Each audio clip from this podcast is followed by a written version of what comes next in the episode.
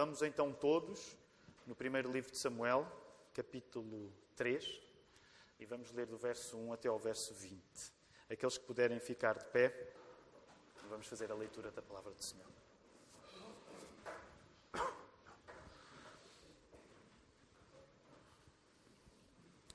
O menino Samuel continuava servindo o Senhor, supervisionado por Eli.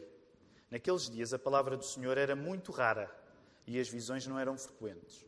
Certo dia Eli, cujos olhos estavam enfraquecendo a ponto de não conseguir enxergar, estava deitado no seu aposento.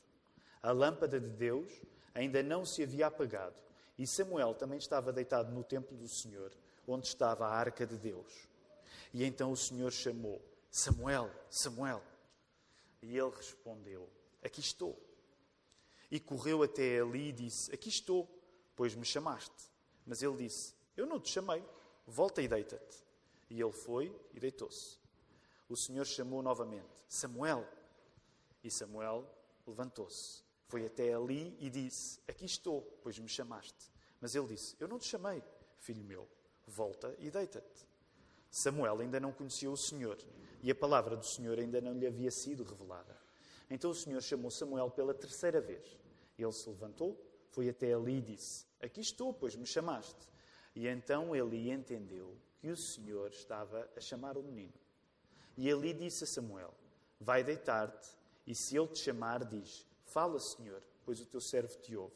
Samuel foi e deitou-se no seu lugar.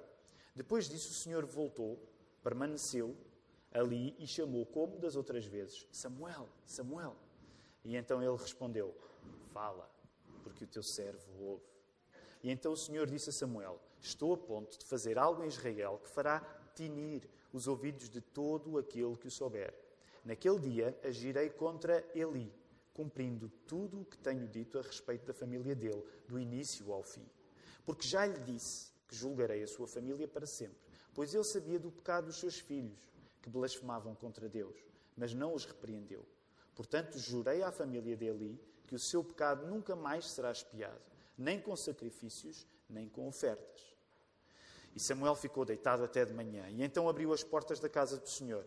Entretanto, Samuel tinha medo de contar a visão a Eli. Mas Eli chamou Samuel e disse: Samuel, meu filho. E ele respondeu: Aqui estou. E Eli perguntou-lhe: O que o Senhor te falou? Não escondas nada de mim. Deus te castigue duramente se esconderes de mim qualquer coisa de tudo o que te falou. E Samuel contou-lhe tudo, sem esconder nada. E então ele disse: Ele é o Senhor, faça o que bem parecer aos seus olhos. E Samuel crescia e o Senhor estava com ele e não deixou falhar nenhuma de todas as suas palavras. E todo Israel, desde Dan até Berseba, reconheceu que Samuel estava confirmado como profeta do Senhor. Antes ainda de nos sentarmos, vamos aproveitar brevemente, para nos saudarmos uns aos outros, sobretudo aqueles que nos visitam. Vamos fazer. Este é o segundo domingo de janeiro e no início deste ano continuamos a insistir na maneira certa de ver Deus. Qual é a maneira certa de ver Deus em 2018? Essa é uma pergunta que nós podemos e devemos fazer a nós. Qual é a maneira certa de eu ver Deus em 2018? o ano que ainda agora começou. E simplificando muito, podemos dizer que a maneira certa de ver Deus é ouvir Deus. A maneira certa de ver Deus é ouvir Deus. Quando Deus se revela, ele revela-se sobretudo a partir do que se ouve e não tanto a partir do que se vê. Por isso mesmo, na semana passada, ah, no texto de Gênesis 1, o primeiro texto da Bíblia, quando o lemos a semana passada, nós encontramos precisamente esta lógica. Deus criou este mundo a partir daquilo que podemos ouvir dele. Deus não criou este mundo a partir daquilo que podemos ver dele. Portanto, Deus criou o mundo a partir daquilo que dele se pode ouvir, a sua palavra, e não tanto a partir daquilo que dele se pode ver. Deus disse e o mundo passou a existir. Não foi Deus que viu e o mundo passou a existir, mas foi Deus que disse alguma coisa e o mundo passou a existir. Logo, uma das insistências de qualquer ano para qualquer cristão, mas que nós em 2018 queremos sublinhar bastante, é que se tu queres ver Deus na tua vida, A lógica é ouvires Deus. Se tu queres ver Deus em 2018, ouve-o. Porque é sobretudo a partir da palavra que nós encontramos Deus. Isto não significa que nós temos de fazer uma guerra acontecer entre a ideia de Deus falar e a ideia de Deus se mostrar. Não temos necessariamente criar uma dicotomia entre ver Deus e ouvir Deus. Aliás, não sei se repararam, o segundo cântico que nós entoámos esta manhã, o que é que ele dizia? Desperta o meu coração e eu quero ver-te. Então, alguém pode dizer: será que um protestante pode cantar Eu quero ver-te se nós somos pessoas da palavra? Claro que sim, porque nós queremos mesmo ver Deus. Eu quero ver o rosto de Jesus. É a coisa que eu mais quero ver na vida. Portanto, não tem de haver uma guerra entre ouvir Deus e ver Deus.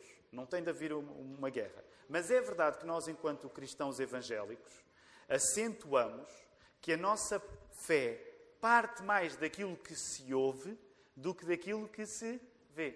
Tanto assim é que o Novo, Testamento diz que a fé vem, vem pelo quê? Vem pelo ver? Vem pelo ouvir, é? vem pelo ouvir a palavra de Deus. Sabem, também é esta característica que continua a distinguir o protestantismo do catolicismo. E nós gostamos sempre de fazer esta comparação porque, como vivemos numa cultura que é maioritariamente católica romana, nós gostamos de ser atentos à nossa cultura. Porque vivemos num contexto em que o catolicismo é a religião maioritária. Por isso mesmo, os da reforma protestante, no nosso caso, são dos ouvidos, onde nós podemos dizer que os de Roma são dos olhos. É? Nós somos mais dos ouvidos e os de Roma são mais dos olhos. Isto topa-se no conteúdo da nossa vida, na ética, mas topa-se também na forma da nossa vida, na estética, na maneira como nós vivemos. Tudo isto imprime uma história a nós que somos cristãos. E esta questão dos olhos e dos ouvidos não é uma questão superficial. Antes, pelo contrário, para nós é uma questão, uma questão essencial. A nossa história é dinâmica. Se tu és cristão, tu tens uma história. Deus criou uma história para ti. E essa não é uma história qualquer, é uma história dinâmica. Tu não vais terminar no lugar onde começas. Se tu és cristão, tu não vais terminar no lugar onde começas. Ainda por cima, a nossa história, que não termina no lugar onde nós começamos, quando nós acreditamos em Deus, ela não só é dinâmica, como podemos dizer que ela é paradoxal. Lembrando o cântico de Eu quero ver-te. Nós vivemos esta vida a querer ver Deus e não conseguindo vê-lo, para que um dia, na eternidade, finalmente possamos contemplar o rosto de Jesus. Já pensaste na dinâmica da nossa história enquanto cristãos? Ela é dinâmica e até um pouco paradoxal. Porque nós vivemos para ver o rosto de Jesus que não nos é dado a ser visto nesta vida. E é a coisa que mais nós desejamos. E aquilo que mais nos guia para um dia nós vermos, termos os olhos cheios do rosto de Jesus, é os ouvidos. Portanto, nós estamos ansiosos para ver o rosto de Jesus. Mas nesta vida, aquilo que vai acontecer nos nossos olhos fica para os novos céus e para a nova terra, sobretudo para os novos céus e para a nova terra. Aquilo que nos guia para que um dia os nossos olhos possam estar cheios do rosto de Jesus é, sobretudo, os ouvidos. É essa um pouco a lógica. Enquanto cristãos evangélicos, nós somos criaturas dos ouvidos, mas que um dia terão os seus olhos cheios quando virmos o rosto de Jesus. Por isso, insistimos na questão dos ouvidos, e, consequentemente, na centralidade da palavra. Por isso é que nós passamos a vida a falar na sola Escritura, na centralidade da palavra. Nós teimamos na sola Escritura porque ela é um caminho exigente, mas rigoroso, de nos guardarmos para a visão beatífica, se nós quisermos usar termos teológicos. Porque é que nós somos tão uh, chatinhos a dizer só a Bíblia, somente a Escritura? Porque somente a Escritura é aquilo que te pode dar a garantia que um dia tu vais ver Jesus. Portanto, nós somos cristãos que enfatizam o ouvir, ouvir, ouvir, ouvir, ouvir, ouvir, ouvir.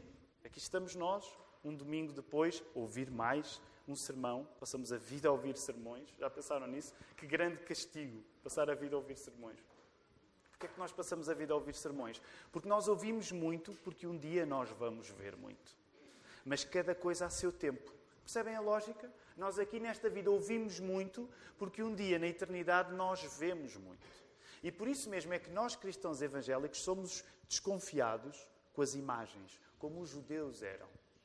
Nós somos desconfiados com as imagens, como os judeus eram, porque nós sabemos que a via prioritária que Deus usa para se revelar é aquilo que Ele diz e não tanto aquilo que Ele mostra. Portanto, não temos de viver uma dicotomia, porque nós, como cantamos, nós queremos ver Deus. Mas lembrem-se, se tu queres ver Deus, a maneira mais segura para garantir que um dia tu vais ver Jesus é dar muito uso aos teus ouvidos. Dar muito uso aos teus ouvidos. Por isso mesmo, queres ver Deus em 2018? Ouve-o. Queres ver Deus em 2018? Ouve-o. E gostaria que pudéssemos voltar aqui a este texto bíblico para. Quero mencionar alguns aspectos para no final poder aplicá-lo à nossa vida em três passos. No verso 1, voltem aí por favor ao texto bíblico, capítulo 3, verso 1.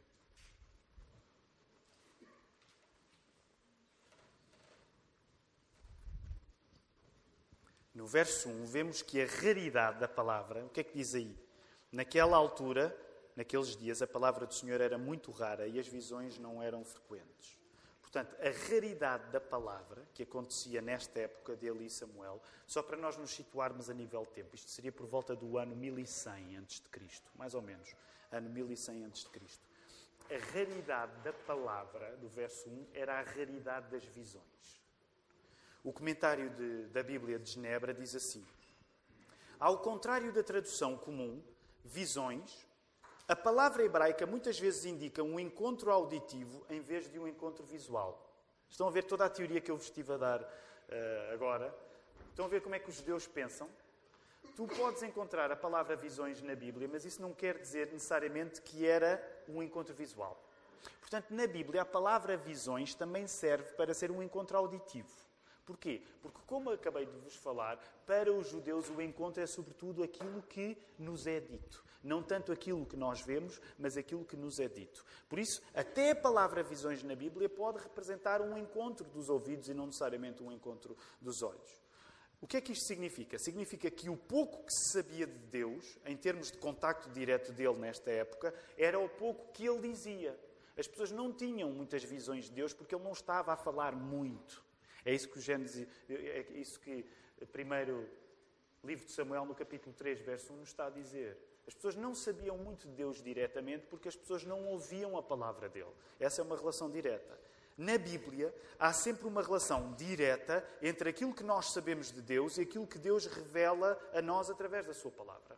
Na Bíblia, estas, estas ideias estão sempre juntas. Tu sabes de Deus se Ele te disser alguma coisa. Se Ele não te disser alguma coisa, tu não sabes grande coisa dele. Portanto, esta na Bíblia é uma ideia. Tu sabes de Deus se Ele te disser alguma coisa. E era isto que estava a acontecer naquela altura na história de Eli e Samuel.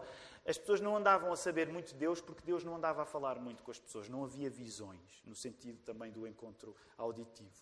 Curiosamente, este mesmo verso, verso 1 cria uma relação engraçada com o verso 2, quando diz que os próprios olhos de Eli estavam a enfraquecer. Portanto, aquilo que pouco sabia de Deus era como que confirmado na condição de Eli. Quem era Eli? Rapidamente, só para dar um contexto, e Samuel. Muitos de nós conhecem esta história.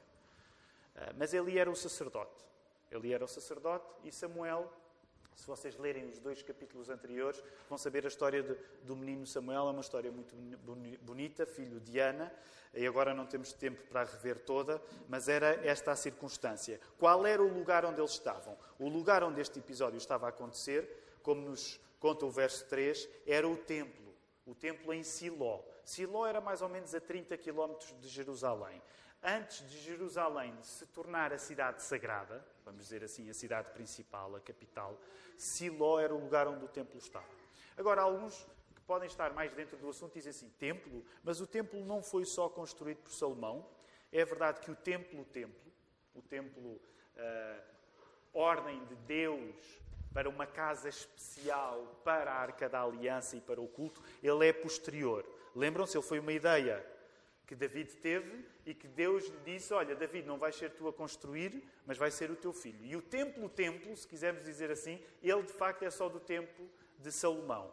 Mas logo no início, na chegada do povo de Israel, depois dos anos de escravidão no Egito, quando eles atravessaram durante 40 anos o deserto, já logo no tempo do deserto havia o tabernáculo. Vamos dizer assim, o tabernáculo era o prototemplo. Portanto, era o templo em tenda ainda. E logo nessa ocasião já havia um lugar especial onde o culto a Deus era mantido.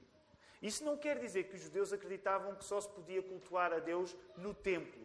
Mas é verdade que o templo simbolizava a presença especial de Deus junto do seu povo. Era isto que estava aqui a acontecer. E esta forma do templo, anterior ainda ao templo em Jerusalém, ela era em Siló, que era onde estava Eli, onde Eli era sacerdote e onde, vamos dizer assim, se calhar na linguagem de hoje podíamos dizer que Samuel era o estagiário, não é? Ele estava a aprender também. Até porque, sem ir agora a detalhes, Ana, a mãe de Samuel, ela queria ter filhos e, e, e, e pedia a Deus. E tinha dificuldades. Deus, ela não tinha filhos. E até que Deus lhe deu o primeiro filho, Samuel, que ela prometeu devolvê-lo a Deus, é? devolvê-lo ao serviço de Deus. E por isso mesmo, ele era o sacerdote e Samuel era o seu aprendiz, o seu discípulo, podemos dizer assim também. Qual era o lugar onde eles estavam? Este prototemplo em Siló. E o que é que, qual era uma das coisas importantes que está aí a dizer que estava ali na presença de Samuel? Aí no final do verso 3. Estava ali a arca da aliança. Aqui no texto diz mesmo a arca de Deus. Alguém se recorda no que é que estava dentro da arca? Se alguém se recorda, podem dizer.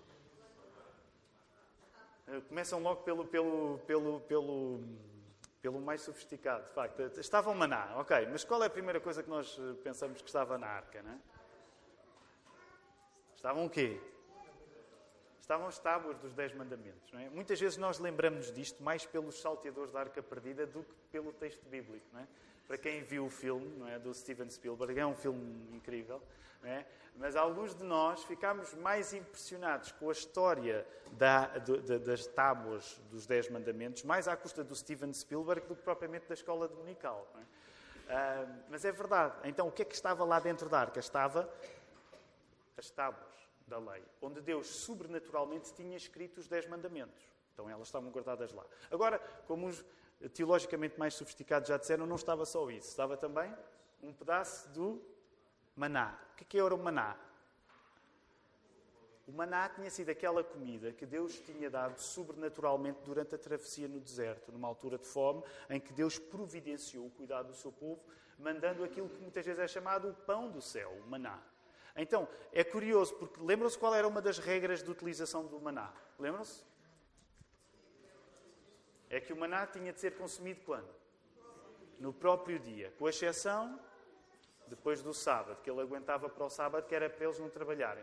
Agora, curiosamente, esta porção de maná tinha sido guardada lá porque tinha sido Deus a mandar. Muito bem, era isto que estava dentro da arca. Alguém se lembra de uma terceira coisa que estava dentro da arca? Alguns de vocês têm Bíblias de estudo e veem, não é?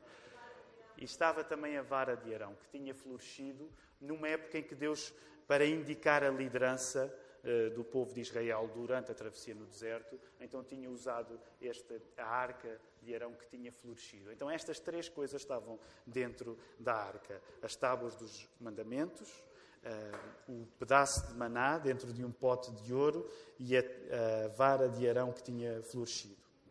Ora, há aqui uma simbologia que eu gostava de vos sugerir nesta manhã. Ela é uma simbologia simples, mas eu acredito que é uma simbologia poderosa. Nesta ideia de guardar o que Deus disse num lugar cuidado. Okay? É uma, uma simbologia. A arca era guardar aquilo que Deus disse, os Dez Mandamentos, num lugar que era preservado, que era muito cuidado. E a analogia que eu quero fazer uh, faz-nos, por exemplo, encontrar um eco no Salmo 119, verso 11, não é? Escondi a tua palavra no meu coração para não pecar contra ti. Já pensaram na analogia que existe aqui, na ligação que existe entre uma coisa e outra? Quando nós queremos guardar uma coisa para nós, não é absurdo pensarmos num lugar especial, pode ser um cofre, pode ser uma arca, pode ser um compartimento qualquer que nós guardamos com cuidado. Portanto, pensem, quando o salmista diz: Eu escondi a minha palavra no meu coração para não pecar contra ti, é de alguma maneira eu tenho a minha própria arca da aliança. Eu tenho a minha própria arca da aliança. E permitam-me fazer uma pergunta. Não vai ser, não é propriamente a coisa mais importante que quero partilhar convosco esta manhã, mas vamos usar esta analogia. Se a Arca da Aliança pode servir de exemplo para nós, o que eu te queria perguntar era: se o teu coração for uma Arca da Aliança, e o nosso coração é sempre uma Arca da Aliança, no sentido em que o nosso coração está sempre cheio das coisas que nós mais amamos, certo? O nosso coração está sempre cheio das coisas eh, que nós mais amamos. Imaginem, se o teu coração for uma arca da aliança,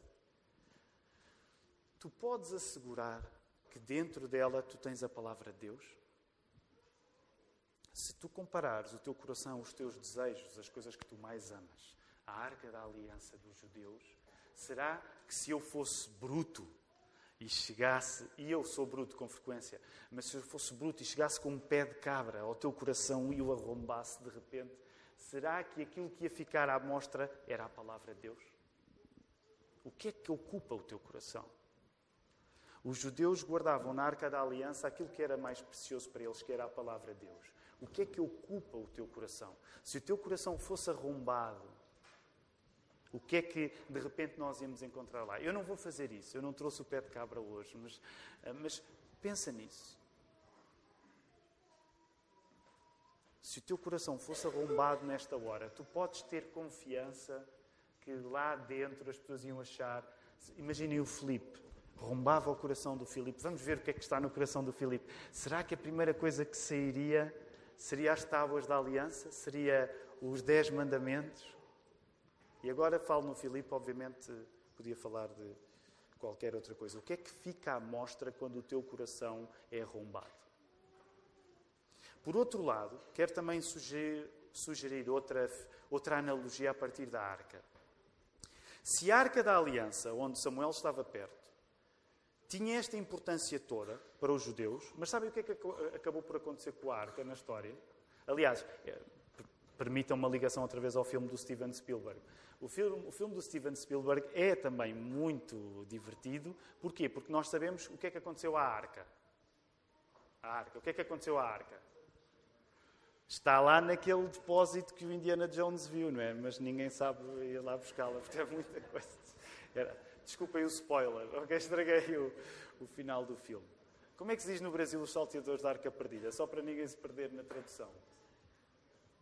No Brasil deve ser a insustentável leveza do ser, não é? Porque as traduções do Brasil são sempre muito. Isto era uma boca uma boca infeliz às traduções eh, do Brasil. Há sempre a discussão nesta igreja quem é que é o país que traduz pior os títulos dos filmes. Okay? E é óbvio que os portugueses sabem que o Brasil traduz muito mal os títulos dos filmes. Mas, ok, alguém, alguém se lembra do título, da tradução dos Salteadores da Arca Perdida? Uh, ok, não se lembram porque é o primeiro Indiana... Boa, foram ver os os portugueses traduziram e foi, ficou parecido. Caçadores da Arca Perdida? Então pronto, então está, está parecido. Então está.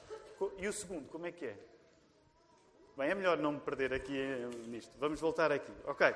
Vocês lembram-se que, no caso do filme, no caso do filme, a coisa apetecível é o facto da Arca da Aliança se ter perdido. E esse é um facto. A Arca da Aliança dos judeus perdeu-se. Agora, o que eu gostaria de que nós pudéssemos pensar é se a arca da aliança, que era tão importante para os judeus, acabou por se, por se perder, nós podemos dizer que Jesus foi a arca a ir ao encontro dos judeus que a tinham perdido. Já pensaste nisso?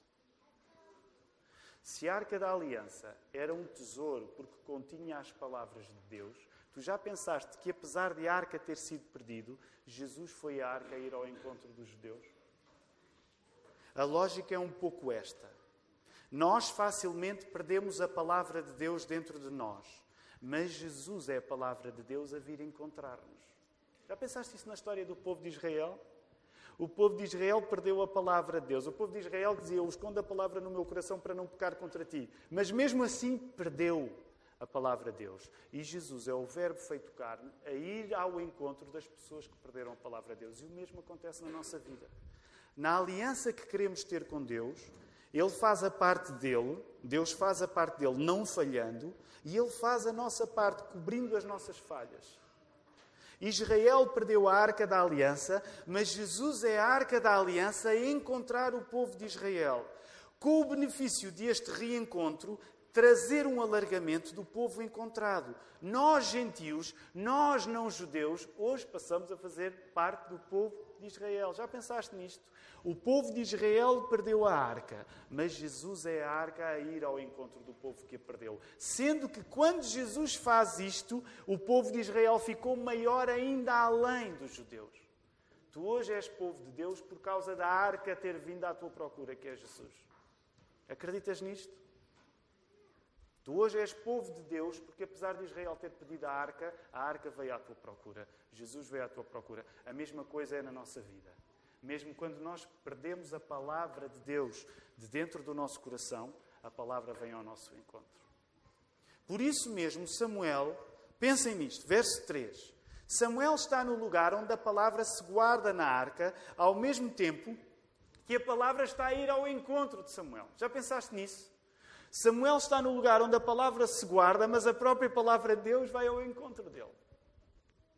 Tudo isto no Velho Testamento abre o apetite para aquilo que acontece com Jesus no Novo Testamento. Este episódio bíblico é palavra, mais palavra, mais palavra, palavra. É sempre a palavra no centro. Porque a palavra é o que criou tudo e a palavra se fez carne em Jesus. A palavra é sempre o centro. Como diz o verso 10, coloca os teus olhos no verso 10 a lógica da resposta de Samuel, e eu estou agora a passar à frente em, em, naquele encontro tão divertido. Já noutras ocasiões vos preguei sobre isto. Que, que, divertido é este encontro ao mesmo tempo, não é? Porque Samuel, coitado, ouve e há assim uma charada, não é? Porque a coisa não corre muito bem, no sentido em que ele vai ter com Eli, e podemos imaginar. Eu não sei se Eli era tão impaciente como alguns de nós somos quando os nossos filhos nos acordam, acordam durante a noite. Mas é verdade que alguns de vocês também já me confessaram, e ainda bem que me confessaram, que a versão que vocês têm durante a noite não é a vossa melhor versão de vocês próprios, não é? Aliás, um dos conselhos que nós damos no aconselhamento familiar, evitem discutir marido e mulher a meio da noite quando um dos vossos filhos vos acordou. Não é? Eu lembro eu e a Ruth, a versão mais lobisomem do nosso casamento era nesses momentos. Não sei como nós não nos matámos. Não nos matámos, mas aquilo era difícil. A meio da noite, uma criança a vir interromper o nosso sono, a pedir alguma coisa, pode ser realmente difícil. Agora imaginem ali, não é? Eu não sei se ali era tão ruim como nós somos. Mas podemos imaginar Samuel a ir lá, Samuel, Samuel, e ali, vai, vai, eu não te chamei. Até que finalmente, é? Eh, Eli pensou: espera aí, isto deve ser Deus a falar com ele. E portanto, no verso 10, estamos a passar à frente todas estas coisas. No verso 10, nós temos uma lógica. A finalidade de Deus falar é nós ouvirmos. Bem simples, esta lógica. A finalidade de Deus falar é nós ouvirmos.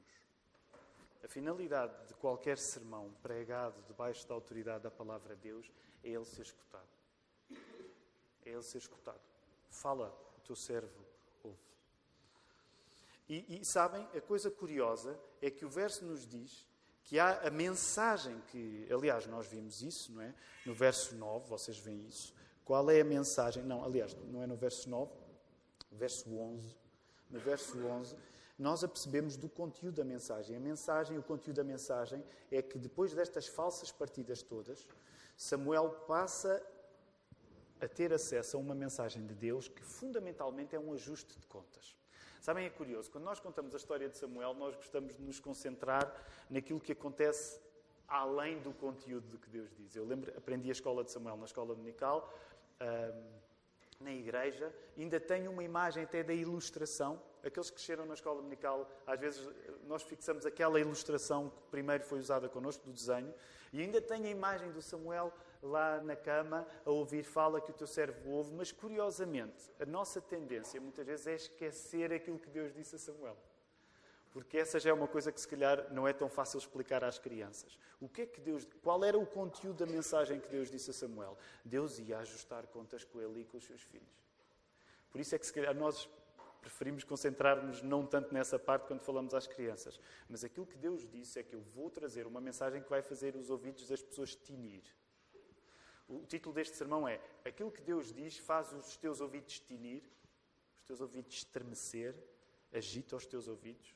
E Deus disse: Eu vou ajustar contas, eu estou parafrasear, é? mas eu vou ajustar contas com o facto de ali não ter sido sério, não ter sido responsável com a tarefa que eu lhe dei.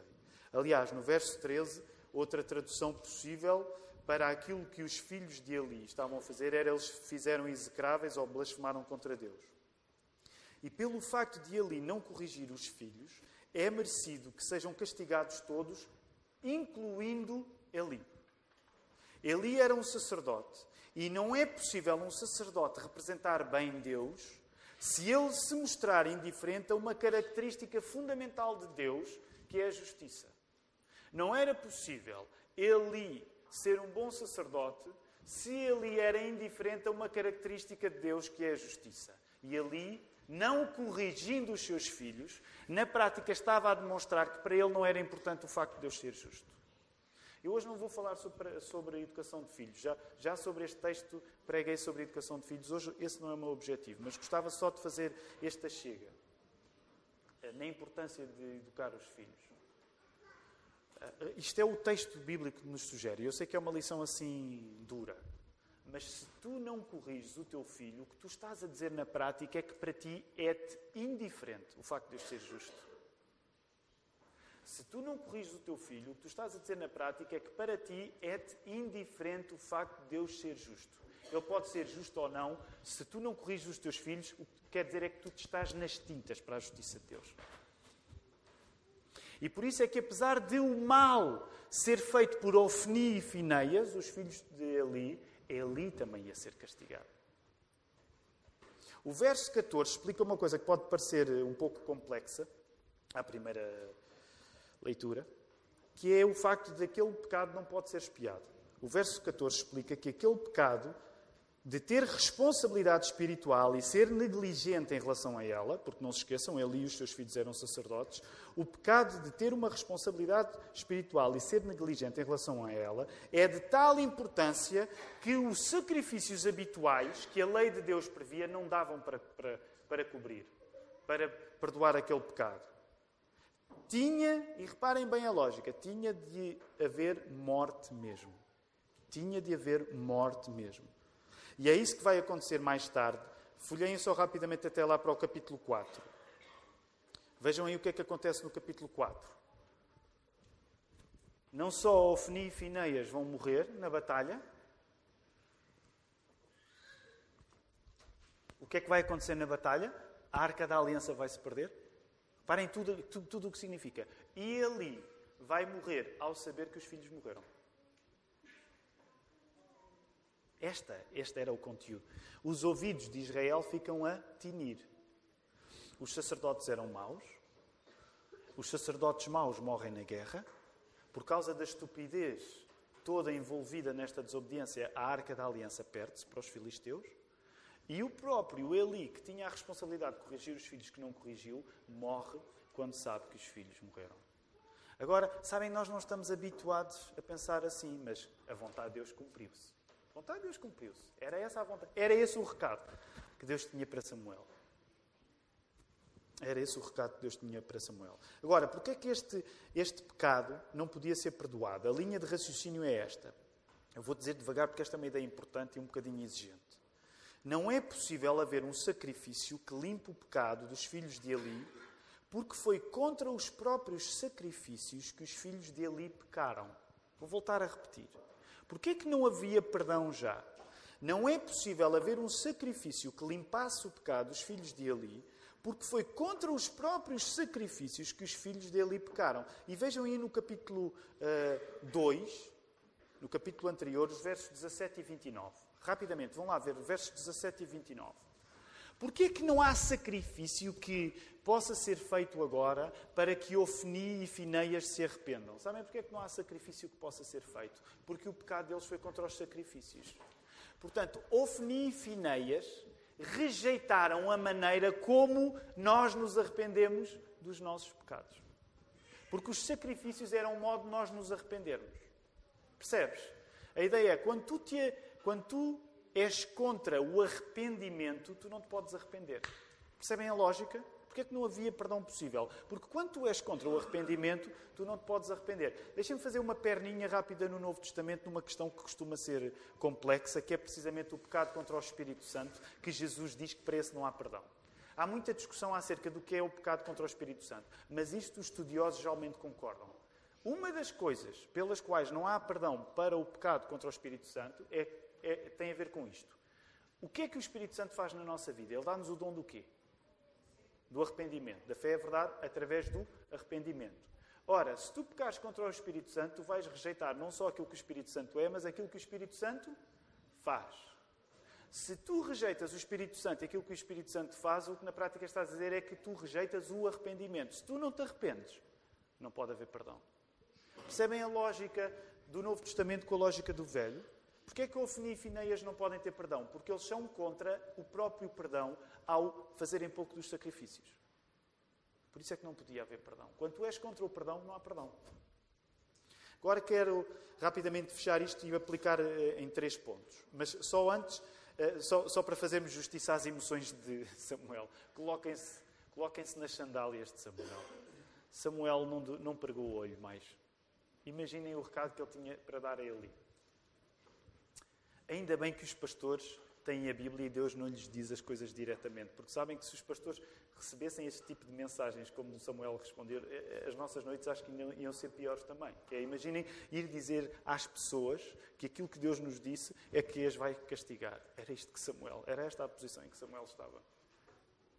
E não deixa de ser curioso, porque a maneira como Eli reage à mensagem é até com alguma resignação.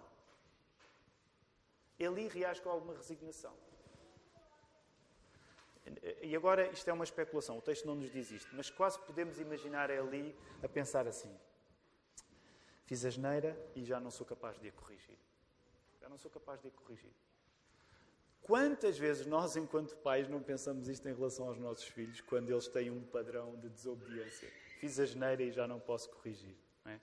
Se calhar era um pouco isto que ele estava a pensar. Ok, vamos terminar fazendo três aplicações deste texto às nossas vidas. Primeiro, primeiro o princípio, gostava de partilhar convosco para depois aplicarmos em procedimentos.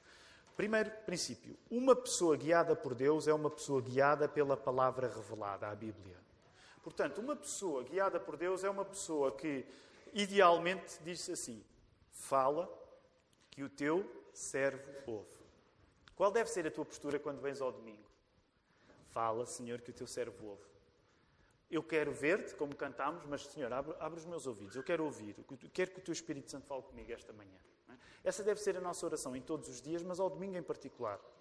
Senhor, fala que o teu servo ouve. Uma pessoa guiada pela palavra é uma pessoa de palavra. E agora estou a desdobrar este princípio em algumas aplicações. Ou melhor, estou a desdobrar a, a aplicação em pequenas subaplicações. Uma pessoa guiada pela palavra é uma pessoa de palavra. Deixa-me fazer perguntas que já noutras ocasiões te fiz, mas que quero aproveitar o início de 2018 para te voltar a, fazer. Atenção, e estas perguntas que eu, que eu, vou fazer são para o teu coração como são para o meu.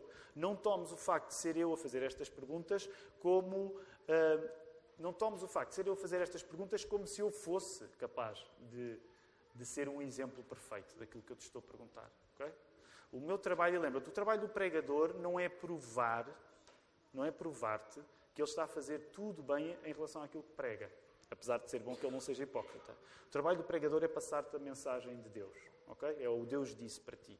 Portanto, o que eu te vou dizer são coisas que tu encontras falhas na vida como eu próprio encontro. Mas eu considero, considero-me persuadido pela palavra de Deus para partilhar isto contigo como partilho comigo próprio. Então deixa-me fazer algumas perguntas. Tu cumpres o que dizes? Cumpres o que dizes? És uma pessoa de palavra? O que dizes é mais uma intenção do que um facto? Quando tu dizes alguma coisa, isso vai acontecer mesmo é uma intenção? As pessoas que te conhecem podem dizer acerca de ti que tu és uma pessoa de palavra? Que tu cumpres o que dizes? Quanto mais fores tido como uma pessoa de palavra, mais serás uma pessoa de Jesus. Quanto mais tu fores considerado pelos outros como ele, ele, aquilo que ele diz, ele faz, mais parecido tu vais ser com Jesus. Sabes porquê? Porque Jesus não deixou nada por fazer. Tudo aquilo que ele disse, ele fez. Afinal, Jesus é a palavra feita pessoa e por isso as pessoas que o seguem são pessoas de palavra. Percebes a ideia?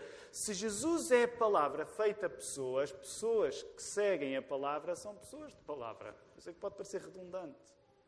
Mas se Jesus é o Verbo feito carne, tu que segues esse verbo tens de ser uma pessoa cujo verbo é seguro. Não estou a dizer todos nós falhamos com a palavra, mas no geral será saudável que as pessoas que te conhecem percebam que aquilo que tu dizes é uma coisa que tu levas a sério, porque tu segues o Deus que é a palavra feita carne. É tão simples como isto. Vamos tentar aplicar isto à vida das nossas famílias. Uma família guiada por Deus é uma família de palavra. Maridos e mulheres, agora para os maridos e mulheres. Vocês têm espaço para conversar um com o outro, sem ser o espaço em que conversam porque têm de conversar? Portanto, a pergunta é, maridos e mulheres, vocês têm tempo para conversar? E quando eu digo conversar, não é resolver problemas, porque geralmente, quando há problemas para resolver, nós não temos grande alternativa, vamos ter mesmo de conversar. Aquilo que eu te quero, eh, que eu te quero perguntar e que gostava de te encorajar em tu em 2018 fazeres era, eh, maridos e mulheres, tenham tempo para conversar, para ganhar prazer em conversar um com o outro. Pensando famílias com crianças, vocês falam com os vossos filhos por prazer? Vocês têm oportunidades no vosso dia a dia para falar com os vossos filhos sem ser para corrigir alguma coisa? Eu sei, estou a falar por mim agora. O mais fácil para mim, os meus filhos estão aqui, eles podem me desmascarar facilmente se eu tentar dar uma imagem que não corresponde à verdade, mas o mais fácil para mim com os meus filhos, naturalmente, é, é eu ir falar com eles quando eu preciso corrigir alguma coisa neles. Porque geralmente, quando eu preciso corrigir alguma coisa neles, acreditem, eu falo. Mas o que eu vos estou a perguntar é: se nós somos pessoas de palavra e queremos e acreditamos que a palavra nos pode orientar enquanto famílias, eu quero te encorajar a que tu tenhas espaço não só para conversar se és casado, tenhas espaço para tu conversares prazer com a tua esposa, mas tenhas espaço para conversar com os teus filhos. Criar um ambiente de casa onde pais e filhos conversam. Não é porque têm coisas para resolver. Conversam. Uma família da palavra. A vossa casa é uma casa de palavra. Conversa-se por prazer. Deixem-me fazer a perninha na leitura. Lê-se por prazer. Quero encorajar-vos a. Tenham uma casa onde a palavra é importante. Isso vê-se também na leitura. Clássico, eu havia de chegar lá, não é? Quando a palavra. Por exemplo, há alturas em que os ecrãs se desligam para que a palavra mande em tudo. Vocês sabem que eu acabo sempre nas telas, na, bater nas telas e nos ecrãs, não é? Mas, precisamente por causa disso, pode-se dizer, quando se vai à vossa casa, que a palavra tem predominância. E, não, e é a palavra Bíblia, mas é a maneira como uma cultura é criada a partir da Bíblia. Há tempos para vocês se desligarem do mundo para deixarem que seja a palavra a guiar-vos. Repensem estes comportamentos todos na vossa vida. Uma família de Jesus é uma família da palavra. E, e só para terminar esta aplicação, eh, uma palavra aos homens. Eh, nós acreditamos, honestamente, que há um modelo no Novo Testamento e no Velho Testamento que é dado em que a família é, é um corpo, corpo vivo. Todos têm a mesma dignidade diante de Deus. E também acreditamos que, ao mesmo tempo de todos terem a mesma dignidade de Deus, Deus pede aos homens que sejam os pastores da, da, da sua própria casa. Nós acreditamos nisso, que, que aquilo que Deus pede ao homem, nesse sentido, é diferente, na medida em que pede que o homem dirija a sua casa. E, portanto, quero só transportar, por último, esta aplicação para os homens daqui. Homens, chefes de família, que atitudes é que vocês estão a tomar para que todos na vossa casa possam dizer que a vossa casa é um lugar da palavra? E eu não, eu não estou a dizer aos homens que isso é um assunto só vosso.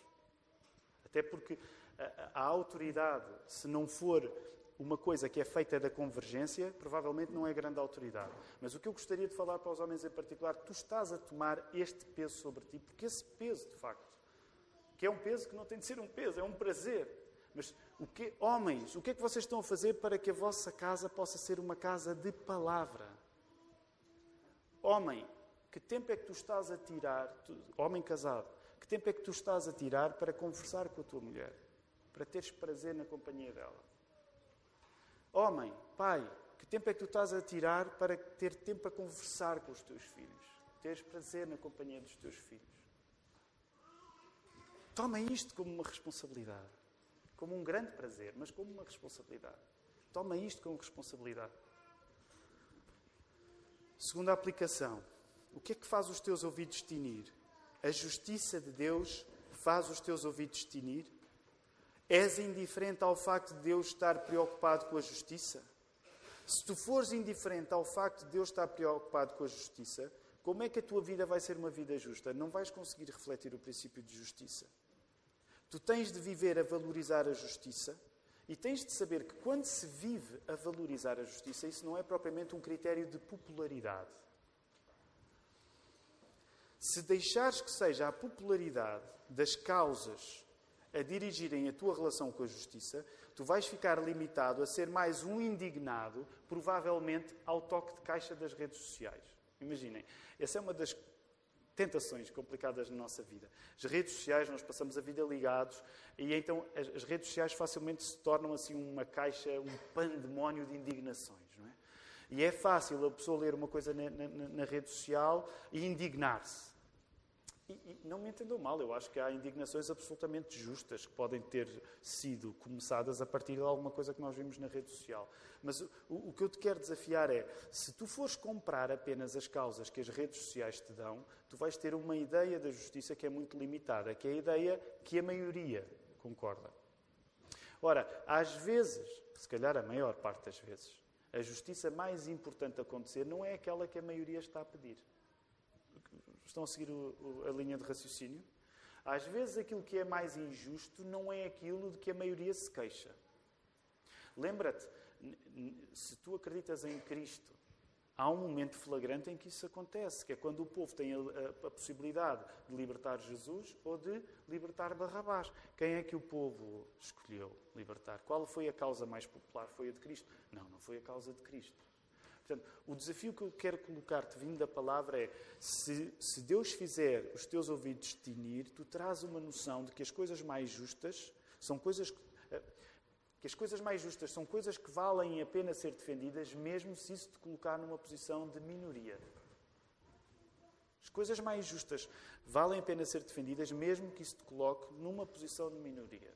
Agora, o que eu te quero perguntar é: tu vives de uma maneira a preparar-te, a blindar-te espiritualmente, para saberes dizer o que é justo, mesmo quando isso vai contra o consenso da maioria? Não deixes, para um exemplo óbvio, não deixes que seja o Facebook a pôr-te os ouvidos a tinir, mas deixa que seja a Bíblia a fazê-lo.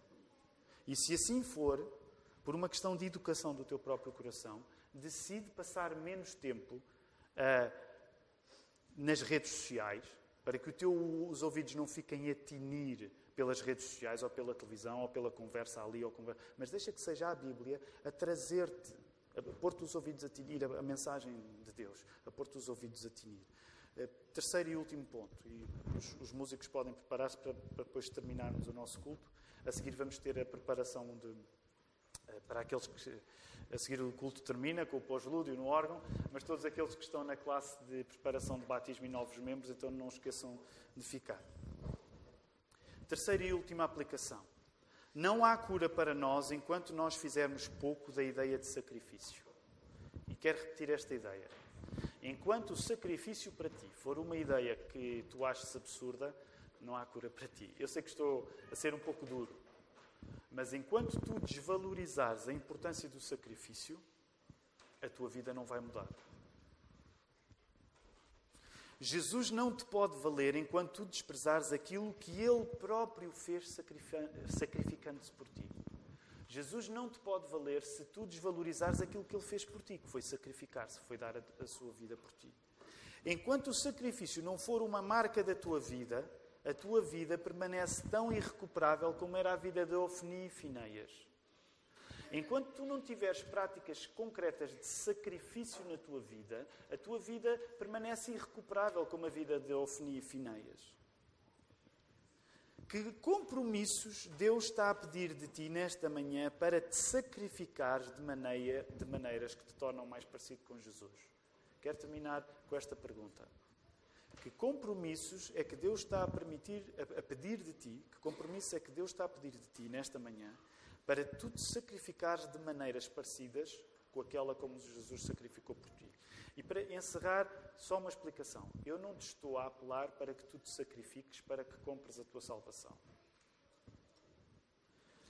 Mas o que eu te estou a dizer é que não é possível tu aceitares o sacrifício de Jesus na tua vida sem que isso, como consequência, signifique uma prática de sacrifícios. E um dos nossos maiores problemas hoje é que nós, visceralmente, fugimos de sacrifícios. Ninguém gosta de sacrificar. Não julgues que Jesus foi para a cruz em teu lugar porque ele gostava do, do sabor, da sensação dos pregos a atravessarem-lhe a, a, a carne. Tu não vais fazer o mesmo por Jesus, mas eu acho bem difícil que tu sigas Jesus realmente se tu não tiveres práticas consistentes de sacrifício, que não são uma causa da tua fé, mas são uma consequência da tua fé. Ora, a última pergunta que te queria deixar é: que sacrifícios é que tu estás a fazer pela tua família, pela tua igreja, pelos teus amigos, por ti próprio? Que sacrifícios é que tu estás a fazer e que te possam caracterizar como uma pessoa de palavra? Que o Senhor nos ajude.